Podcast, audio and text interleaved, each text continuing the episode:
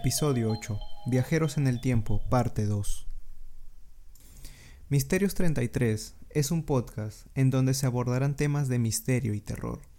Cada semana desarrollaremos un nuevo tema interesante y enigmático.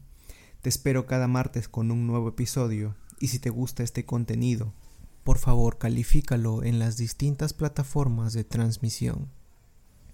El día de hoy continuaremos con la parte 2 de Viajeros en el Tiempo, un episodio muy interesante y les relataré los casos más conocidos y controversiales que han ocurrido a través de los años. Así que comencemos con esta segunda parte. Charlotte Moberly fue una académica inglesa y directora del St. Hugh College en Oxford hasta 1915. Fue ahí cuando se jubiló y fue reemplazada en el cargo por Eleanor Jourdain, otra compañera académica con la que en 1901 vivió un supuesto viaje al pasado. Digo supuesto porque esta historia se encuentra en el libro An Adventure, escrito justamente por Moberly y Jourdain, y no se tiene la certeza si fue parte de su imaginario o si verdaderamente vivieron dicha experiencia. Según cuentan, ellas decidieron visitar el Palacio de Versalles como parte de un recorrido por París. Sin embargo, tras perder el camino principal, empezaron a sentir una sensación extraña, como si estuvieran en un lugar diferente. Ellas sabían que estaban en el lugar correcto, pero las edificaciones se veían más vivas. Las personas que encontraban estaban vestidos de una manera anticuada, y según cuentan, todo parecía antinatural. Los árboles parecían volverse planos y sin vida, y tampoco había efectos de luz y sombra. No había viento que agitara los árboles. Al llegar al Petit Trianon, un pequeño castillo en el Palacio de Versalles, Moberly y Jourdain siguieron por un camino que las condujo a un pequeño puente rústico y a un jardín frente a una edificación cuadrada con múltiples ventanas. En ese momento se percataron de una señora sentada en las cercanías, sosteniendo un papel como si lo mirara con el brazo extendido. Más tarde, las mujeres asumieron en un testimonio que aquella dama estaba dibujando. La mujer portaba un enorme sombrero blanco descansando sobre una densa cabellera rubia que le cubría parcialmente la frente. El ligero vestido de verano se sostenía de los hombros y revelaba un estampado parecido al de los pañuelos. Era una prenda anticuada y muy inusual. Después de dicha escena, el escenario pareció cambiar de repente y un empleado del tour las integró para recorrer el interior del Petit Trianon. Tiempo después, ambas mujeres volvieron al Palacio de Versalles y encontraron todo muy distinto. Los jardines no eran los que recordaban e inclusive el puente por el que habían llegado al Petit Trianon ya no existía, pero sí se llegaba a visualizar en los antiguos mapas del castillo. Al investigar más a fondo, descubrieron que no tenía registro ningún evento importante ese día, y menos aún que haga vestir a las personas con trajes de otra época. Ambas personas concluyeron que de alguna manera extraña habían viajado al pasado y que la mujer que habían visto era la desafortunada reina de Francia, María Antonieta, quien murió en 1793. Un segundo relato es el muy conocido John Titor. Era el año 2000 y en un foro de internet aparecía el siguiente mensaje. Saludos. Soy un viajero del tiempo del año 2036 Estoy en mi camino a casa después de conseguir un sistema informático IBM 5100 del año 1975. El usuario Time Travel 0 de este foro se identificaba como John Titor y por dos años las personas estuvieron atentos a todo lo que decía con respecto a eventos futuros y explicaciones de los motivos por los que estaba en ese tiempo. Titor indicaba que la máquina del tiempo había sido creada por la empresa General Electric y que él era un soldado del ejército de los Estados Unidos con base en Tampa, Florida. La misión de Titor era conseguir una computadora IBM 5100 del año 1975, la cual ya tenía en su poder. Sin embargo, la máquina del tiempo necesitaba unas modificaciones y por ello estaba estancado en el año 2000. En sus publicaciones Titor indicaba haber nacido en 1998, pero que no tuvo una buena infancia porque estalló una guerra civil en Estados Unidos que terminó en 2015, pero que en ese momento se inició una tercera guerra mundial entre Rusia, Estados Unidos, China y Europa. El papel de la mujer fue otro de los aspectos que abordó en sus mensajes.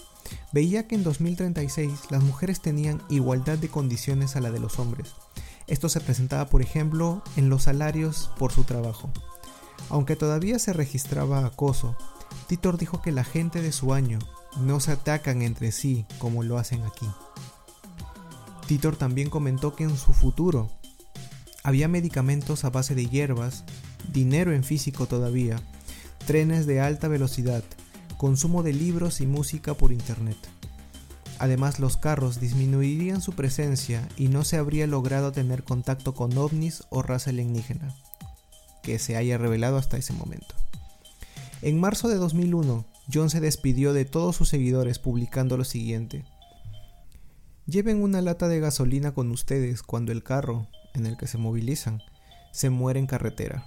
Que les vaya bien. John. La mayoría de las predicciones de Titor no se hicieron realidad, aunque él mismo advirtió que su mera existencia en ese tiempo puede haber alterado la línea temporal. Cierto o no, John Titor representó una de las historias más conocidas y difundidas de la cultura popular a principios de los años 2000. Ahora pasemos al tercer relato de este capítulo. Vamos a transportarnos a Times Square, Nueva York, exactamente a mediados de junio de 1951. Son las 11 y cuarto de la mañana y la gente mira sorprendida como un hombre, de alrededor de 30 años de edad, con ropa aparentemente anticuada y de otra época, más o menos de finales del siglo XIX Parecía completamente desorientado, mirando a su alrededor y sin poder reconocer absolutamente nada. El hombre estaba parado en medio de una intersección, por lo que en tan solo cuestión de segundos fue golpeado por un taxi y murió antes de que lo pudieran auxiliar los transeúntes que pasaban por ahí. Al realizar la investigación en la morgue, se encontró en los bolsillos del hombre una ficha de cobre para una cerveza en un bar que no existía en la zona, una factura por el cuidado de un caballo y el lavado de un carruaje de un establo que no figuraba en ninguna libreta de direcciones, alrededor de 70 dólares en billetes antiguos, tarjetas con el nombre de Rudolf Fens y una dirección en la Quinta Avenida. También se encontró una carta de Filadelfia y una medalla por haber participado en un concurso local. Lo extraño es que estos objetos no tenían ningún signo de envejecimiento. La investigación para saber quién era esa persona estuvo a cargo del capitán Hubert Grimm y empezó por ir a la dirección que figuraba en las tarjetas encontradas. Ahí funcionaba un negocio, pero el dueño no conocía a ningún Rudolf Fens. En la libreta de direcciones, lo que antiguamente se conocía como páginas blancas, no figuraba esta persona tampoco. Sus huellas dactilares tampoco estaban registradas. El hombre era un completo NN. El capitán escarbó en su investigación hasta que llegó a ubicar un Rudolf Fens Jr. en una guía telefónica de 1939. El capitán Rim habló con los residentes del edificio donde vivía Fens Jr. y le indicaron que era un hombre de más o menos 60 años que había trabajado cerca, pero que ya se había jubilado en 1940 y se había mudado a otro lugar. Investigando aún más, encontró que Fence Jr. había muerto hace 5 años, o sea, en 1946, pero su viuda aún estaba viva y residía en Florida. Cuando habló con la viuda, se supo que el padre de Fence Jr. había desaparecido en 1876, a los 29 años, había salido de su casa a dar un paseo nocturno y nunca regresó, ya que nunca se encontró algún rastro suyo. El capitán Rim verificó los archivos de personas desaparecidas y efectivamente encontró el nombre de Rudolf Fens en 1876. La descripción de la persona, tanto en edad, apariencia y vestimenta, correspondían precisamente al hombre que habían encontrado muerto en Times Square. Aparentemente el misterio estaba resuelto. Como conclusión, de alguna manera el hombre había atravesado un portal temporal que lo llevó desde 1876 hasta 1951, con el destino final que ya conocemos. Esta historia pudo haber sido genial como un relato verdadero para explicar los viajes temporales, e inclusive fue vendido de esa manera en distintos foros de internet y medios en general. Sin embargo, una investigación por parte de Chris Aubeck ubicó que el relato de Rudolf Fentz en realidad es un cuento de ciencia ficción titulado I'm Scared, o Estoy asustado en español, y publicado en la revista Colliers, cuyo autor es Jack Finney, el cual es un reconocido autor del género de ciencia ficción. Y para concluir con el episodio de hoy, les voy a mostrar fotografías que están relacionadas con los viajes en el tiempo y que mucho se ha teorizado al respecto. En la inauguración del puente South Forks en Canadá en 1941, se tomaron muchas fotografías, ya que este era un importante evento en la ciudad. Sin embargo, hubo una que resaltó bastante y es que en ella se veía una persona con gafas de sol, peinado y ropa que aparentemente no era de esa época. Y es que si revisamos la foto, las personas alrededor vestían sastres y sombreros, algo que era muy común en dicha época. Inclusive esta persona parecía sostener una cámara fotográfica. Cuando esta foto salió a la luz, se tituló como el hipster del tiempo. Otra fotografía, tomada en el Mundial de Fútbol de 1962, se ve al jugador Garriña brasileño y campeón de dicho certamen, en donde está levantando la Copa del Mundo y tiene muchos fotógrafos alrededor. Entre ellos se destaca uno que en vez de cargar una cámara gigantesca de la época, tiene lo que parece ser un teléfono móvil. Miren la foto colgada en las redes sociales o en el video de YouTube y díganme qué opinan ustedes. La tercera evidencia que les voy a mostrar el día de hoy pertenece a un material adicional del DVD de la película El Circo de Charles Chaplin. Aquí se muestra la premiere en el Grauman's Chinese Theater en 1928. En un fragmento del clip que deben estar viendo en el video de YouTube, se muestra a una mujer caminando y hablando con algo en su oído, muy parecido a cuando una persona habla por celular en la calle. Fue tanto el revuelo que causó este video que se indicó como una prueba fidedigna de una viajera en el tiempo.